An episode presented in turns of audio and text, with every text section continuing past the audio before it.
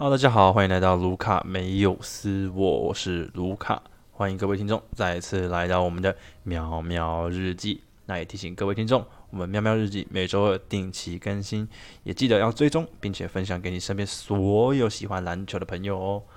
啊，今天呢，呃，我们先来讲一点比较沉重的东西，扭蛋事件，对，这也是避免不了的。那我相信大家都知道这件事情的经过，不过我还是要讲一下，就是第三十八场，呃，对上领航员的比赛呢，在第三节的时候，剩下快五分钟吧，还是六分钟的时候，呃，一辉呢做出了扭蛋的动作，然后导致后面有一个进攻，呃，Robinson 直接不爽，直接敲爆辉哥的头，这件事情呢，让整个风向直接往下跌了，不知道多少。就是工程师的形象本来就没有到非常好了，因为毕竟从上一季的后半开始有格斗家事件，然后又加上呃球员像塔比亚，就是那种比较有争议的球员出现，那再加上这一季的上半有一些风波，然后就是导致形象不太好。那一辉这一转这一扭，导致球团形象又更低下了。那我相信我的听众有很多都是从 D 卡上面来的，因为我在 D 卡上面有发文。那我相信你们都知道，工程师跟议会现在的名声是一落千丈。那议会就不用多说，因为他就是牛别人蛋嘛，那这件事情本来就不太好。那再来，工程师的处理办法太挺自家人，又显得他们有点没办法，不够理性。那这件事情呢，在 D 卡上面被大家拿出来编了再编。那球团跟议会的部分都编了编过一遍了，我只能说啊，没办法，因为毕竟做错事了，而且工程师后面的处理做法我也不是非常认同。呃，工程师第二篇文他说，应该是言行书总教练他在记者会上面所发表的言论非常的不得体，然后又有点就是攻击的意味。那根据联盟规章是不能这样子的嘛。不过，我觉得工程师自己内部人也要好好冷静一下，去思考说为什么对方的总教练会这样讲。那一方面是因为你要想想看嘛，Robinson 他都被弄两次，而且是同一支球队，那当然总教练会揶揄一下。但我也相信，就是工程师一定不会做出就是叫球员去做这种举动。那其实我觉得这件事情就到此为止吧，各位听众，就是如果你身旁有。是失黑或者是失迷，就第一就是这件事情就真的到此为止，不用再继续讨论下去。我们就知道一会做错事，那他也受到报应了。他脑震荡加上右眼肿胀嘛，基本上他这个赛季就报销了，他没办法打季后赛，也没办法为球队付出，这是他的报应。那 Robinson 他受到禁赛，那他敲敲头这件事情，他也受到禁赛，他也受到惩罚了。所以呢，呃，我觉得好不好，就就这样子过去，我们就好好专注于球员上面的表现。那我觉得一样，像低卡上面也是稍微停了一下，可能之后过两三个月你要再出来讲，可能就我也觉得没差。但是现在这个就先停一下，让大家把专注力回到球员本身，然后球赛本身，不要再去讨论这个事件了。因为毕竟我也是本质上我真的还是失迷，所以我看到了我也是很伤心。所以拜托大家先停一下，停一下。好啦，讲这么多不开心的，我们来讨论一些正事吧。好，我们今天所要讨论的两场比赛，分别是第三十八场跟第六十六场，对上的是领航员跟富邦勇士。那两场比赛其实问题差不多诶，老实说，两场比赛的问题都是一样的，所以我就一起讲吧。那第一个问题是防守上面的问题，防守上面呢，那也出现问题了，挡拆，挡拆的问题很大。呃，我应该大家都知道，工程师是一个不放三的球队。就是我宁愿让你去里面面对辛巴，未必要让你在外面投三分，因为辛巴里面的违和力很大嘛，所以不放三这个理由真的是合理不过了。但是呢，从领航员这一场，他们遇到挡拆，开始不走 over 了，走 under。那走 under 会有什么问题呢？基本上大家知道，如果走 over 的话，基本上是放中距离嘛，或者是让他切入到禁区里面。但走 under 就是放三分。那当对方三分甩到六的时候，你就完蛋了。你总不能一直用赌的吧，对不对？所以我自己还是觉得说，一定要走 over，不能走 under。你看，像打领航员这一场，第一节对方是投了十颗三分球，中了五颗，五十 percent 的命中率，这就是走 under 的结果。所以我觉得，嗯，说不定这是球团的策略。不过，我觉得还是必须要调回走 over 的样子。可能有几个点走 under 是逼不得已的，像是法师这个点是逼不得已的，我觉得就还好。但是其他球员还是要走 over 啦。那再来反跑，反跑也是一个比较尴尬的点啦。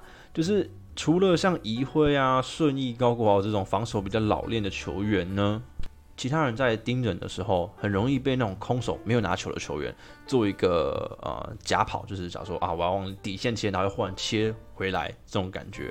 那像田浩啊、周润豪这种比较年轻的球员，很容易被骗。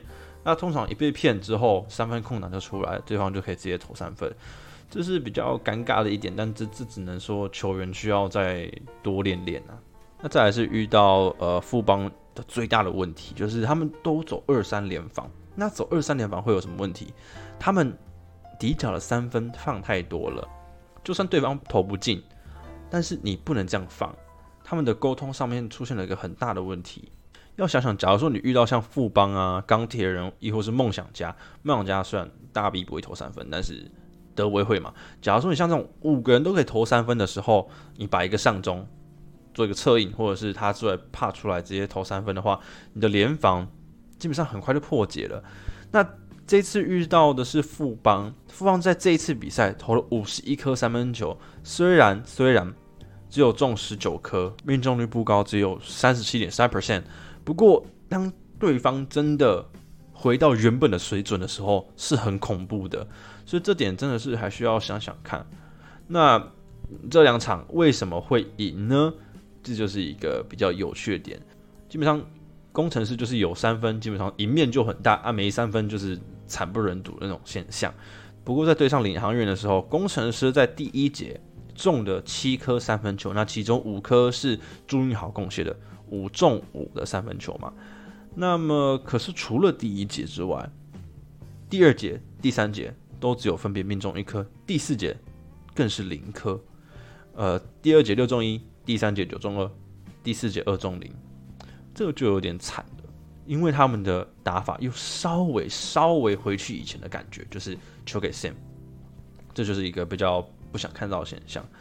那刚刚讲的防守问题，对方在第一节投了五颗三分球嘛，对不对？那当然第二节你的防守上来了，对方的命中率下降，下降到九中二。不过呢，第三节其实防守没有做的非常好，诶，老实说，单纯对方投不进。八中零，这真的是非常尴尬的点。两场比赛基本上都是对方投不进，所以刚好赢了。那对上富邦的话，工程师第一节六中五，非常棒，超完美的命中率。第二节七中二，老实说有点不太理想，但是反而是对方十中六，六十 percent 命中率，超好的。那工程师原本在第三节都会有点垮垮的，不过呢。在这次第三节，哎，火起来了，五中三的三分球，对方十二中三，对方垮掉。那最后在第三节又拉回十七分的分差，甚至到二十分吧，我记得。所以工程师在这一局又赢下来了。只能说工程师的球员在这两场比赛呢，进攻端都塞到了六，不过在防守端真的是需要再加强的。好，那今天的赛事分析都讲到这里。我们先来讲一下最近爆发的两位球员，就是我们的双豪高国豪以及朱云豪。先讲一句，就是我一直想讲的话：未来是双好的。哦，还记得上一集我才做那种类似炮轰朱云豪嘛？有也没到炮轰啦，算是比较合理解析朱云豪其实没有那么厉害的。一个 podcast，然后这个朱宇豪马上就打领我。啊，那我们先来讲我们的球队老大，你还不算球队老大啊，反正我们的高国豪，我们未来的联盟看板球星高国豪。那高国豪在这几场明显的他控球长出来了，为什么？一个很重要的点，先不讲技术层面的东西，我们先讲一个东西很重要，沟通。有在看比赛的人都知道，他在进攻端的时候。会去 talk，他会去讲说，OK，你的 screen 要怎么 screen，你的跑位要怎么跑？你绕大脚之后，哎，你要怎么从底线溜过去？你这个战术要怎么跑？要怎么怎么调动？他愿意去讲话，那这个就是一个 leader 该做的事情。那现在球队很明显就是他们的呃队长是李佳瑞嘛，但是李佳瑞似乎没有像那种球队老大的霸气在。那球队基本上就是高国好了嘛，我相信很多很多球迷基本上如果没有高国好的话，基本上就是不会看工程师。所以高国豪势必是要成为球队老大的。那在这一个成长的过程中，转型的过程中，他愿意去 talk，他愿意承担这个领导者的角色，他愿意去控制，呃，不是控制，应该说组织成整个球队的时候，他就会慢慢的变成领导者，成为球队老大。那这个是一个很好很好的现象，那是第一点。那第二点，为什么说他控球长起来？有一个很重要点，就是他不再只是攻击篮筐，他不是就是一直看着篮筐，他变成有点像 playmaker。呃，他有时候跟 Sing 做完挡拆的时候，pick and roll，他会先切进去，然后用身体挡住后面的追防者，然后 OK 看 Sing 有没有切进来，或者是有没有其他球员切进来，或者是哪里有没有空档，如果都没有，再去做进攻，再去做上篮，或再去做呃中距离跳投，这个是一个控球很需要的一个呃直觉。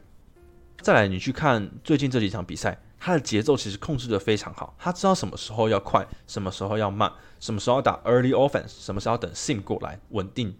这几场其实连主播都有讲到说，诶，他真的其实值三千五啊。虽然一开始之后很多人在揶揄他说，OK，三千五，三千五，三千五，但是这几场他控球长出来了，真的很明显，他是值这个三千五的价格的。那再来讲其他进攻面向，我们当然知道就是在赛季初因为转型的关系嘛。所以他的出手数跟命中数都有点高低落差。不过在近四场，他的呃分数是十分进步到十五分，进步到二十四分跟二十四分，很明显出手数有提升。那再来呢，他的三分球近四场的三分球有到四十 percent，夸张诶，四十 percent。上个赛季我记得好像三十出头吧，三十一而已啊。但是你纵观这整个赛季。他的三分球命中率有三十七 percent，这其实已经比一些射手来的好了。以一个控卫来讲，他的三分绝对是有几个，甚至超过几个。那这样的三分球也让他有一些外线威胁，对方也会比较提防他的外线，在进攻选择上面还有更多的选择了。再来还有一个点是比较没有那么多人注意到的，他的抛投，他长出抛投了，各位。如果我们先讲抛投，你会讲到哪一个球员？林俊杰、林书伟这些比较好的控球后卫。那高国华其实一直都不以抛投为著名，可是你看这几场，他的抛投其实长出来了。在他运到禁区周围的时候，他会先等后面的追防者等下来，OK，没有出手机会了，呃，没有传球机会了，他说 OK，我用抛投，因为对方是高个儿，他就抛投，把握度也很高。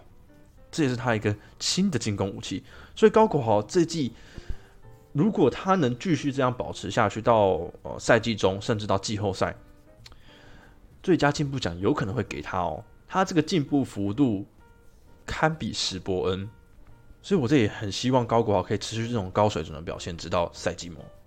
那我们现在要讲的是朱云浩，那我在前一个 podcast 讲过了，就是球队要求他的不并不多，现在只要把三分把握度。弄好就好了。哎，马上讲完他就做好了。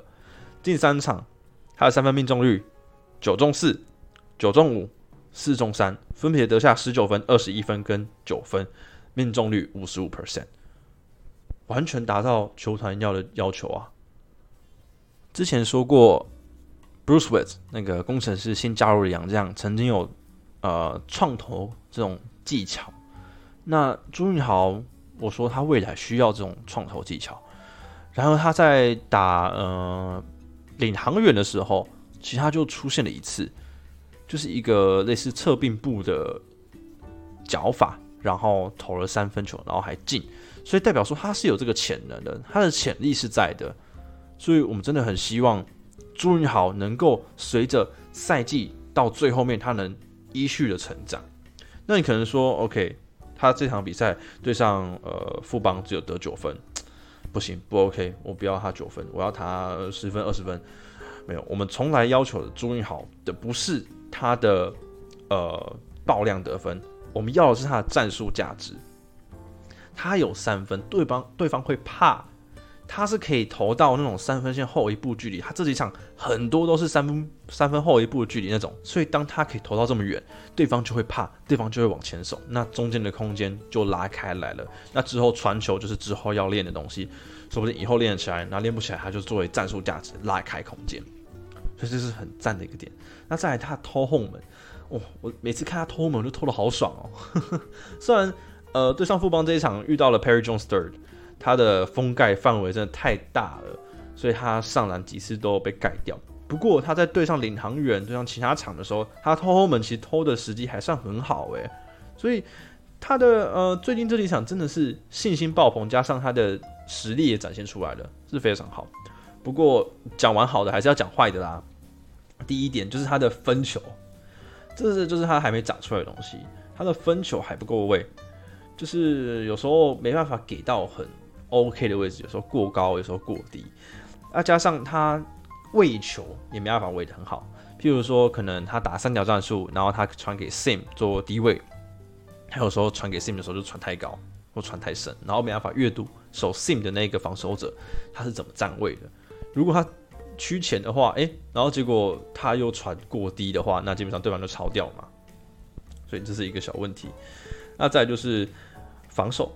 他的外线防守还是不够好，脚步跟不上，因为他爆发力不好嘛，所以这个可能就是之后要跟国豪学习的。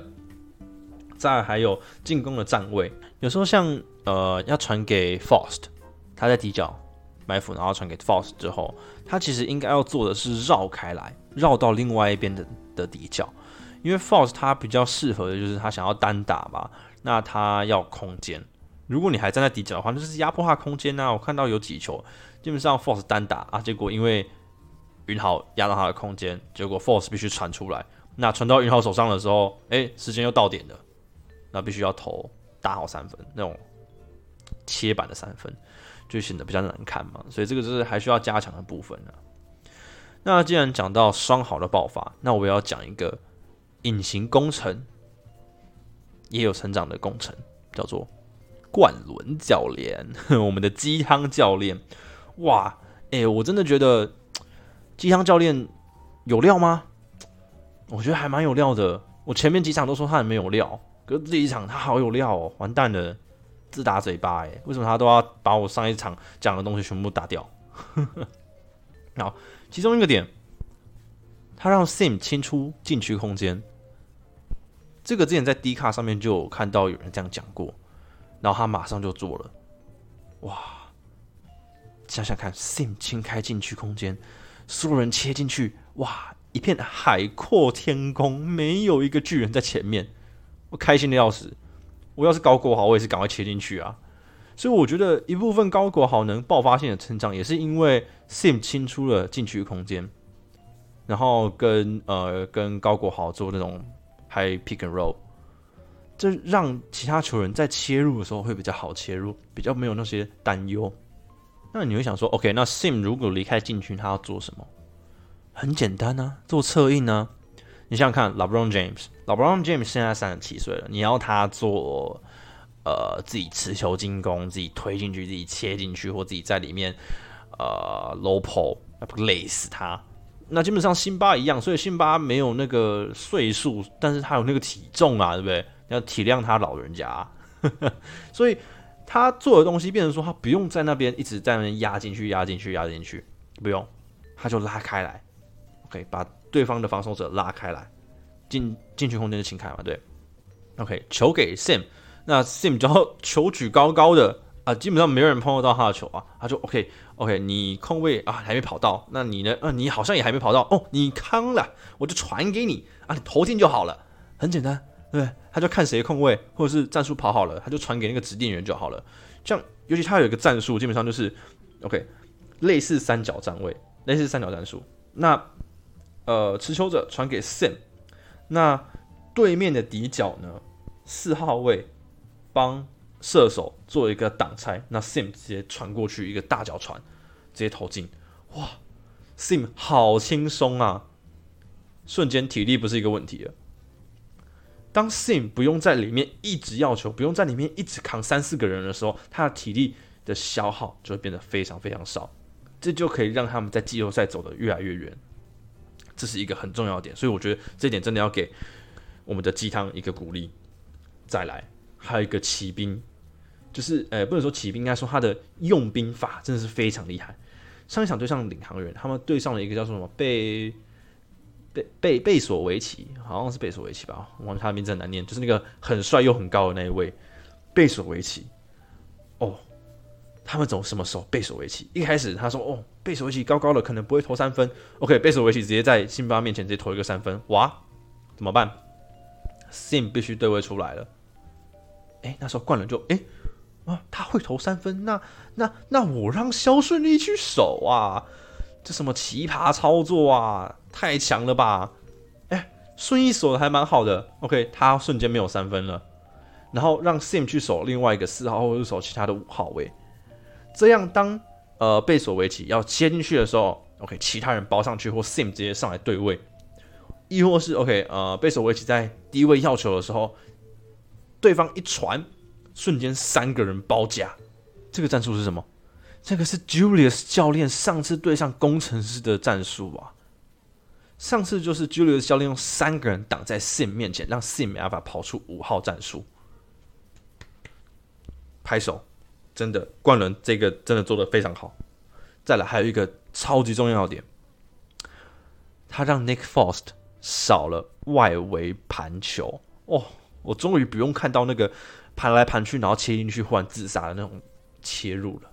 现在 Force 就是空手跑位，或者是说哦接到球就切进去，我不会太太多的盘球，不用说什么为盘一盘就出手什么的，不用。他现在就 catch and shoot，他就是 catch and drive，简单明了。哦，冠伦，你终于做对事情了，我终于不用看到那种鬼东西了。所以，我这边其实要给冠伦一个肯定。说不定他真的下一季不用被炒。好了，说到这边，其实呃内容也差不多了。不过呢，还有两个点我必须要简短的提出来。第一个点，我上次有提过，刀神。我去查了一下数据之后，我就对刀神明年该不该回来有一个很大的问号。我那时候说，刀神他平均篮板数有十四个，那他的 offensive rebound 是一个很重要的点。不过呢。不过呢，我去查了数据，我一个一个下去算，发现，哎，有 Dawson 的时候，他们的 average offense rebound 是十四个，但是 Dawson 走了之后呢，是十二个，差不了多少嘛，又不是少了一大半，如果少了一大半，那当然 Dawson 必须回来，但是只有少了一点点。那现在 Nick Faust 他的外围防守，他手长脚长的，他又可以超球，他可以做到 Dawson 原本在做的事情，那 Dawson 该不该回来呢？这就是一个很重要的点，因为刀神他其实没有外线，他基本上动作很简单，接球嘣插进去，或者是空切吃饼，简单的东西。但是这些东西 Fast 也做得到，而且 Fast 还有外围啊，所以嗯，尴尬了。刀神明年该不该回来呢？让我知道一下你们的想法。那再来，我们要讨论到三位球员，第一个郭少杰最近表现很好的郭少杰，第二个宋宇轩，第三个肖顺义。三个基本上都是快攻队长，性质有点相同，所以呢，我们就要考虑一下谁走谁留。那郭少杰不用讲，我觉得我百分之百赞成他要留。第一，他的身高一九零，那他基本上就是一个很优质的三 D 侧翼，所以我觉得诶，他一定要留。那接下来就是顺义跟宋宇轩两个二选一了，因为我们不用那么多人嘛。那我们来看一下身体数据，肖顺义二十九岁，一九四。那他的工作基本上就是箭头，那再就是防守，他的防守可以防到四号位，基本上一到四号位他都守得到，所以他是个防守大锁，又是个箭头。那再来宋宇轩，三十二岁，一百八十四，这是比较尴尬的点。那他的作用是什么？他是 microwave，他是上来瞬间砍分的战将。所以呢，呃，在高国豪跟朱云豪这种球员成长已经成长底下。究竟需不需要宋宇轩呢？就是一个比较尴尬的点。毕竟宋宇轩明年也三十三岁了，慢慢要走向职业的下坡。那要不要续约宋宇轩，就是一个大问题了。好，那我们今天的内容就到这边先一个段落啦。那希望各位呢能持续追踪我们的喵喵日记，也记得追踪订阅加分享，分享给你身边所有喜欢篮球的朋友，也让我知道你们对自己的想法。欢迎到了 IG 粉砖让我知道。See you guys next time，拜拜。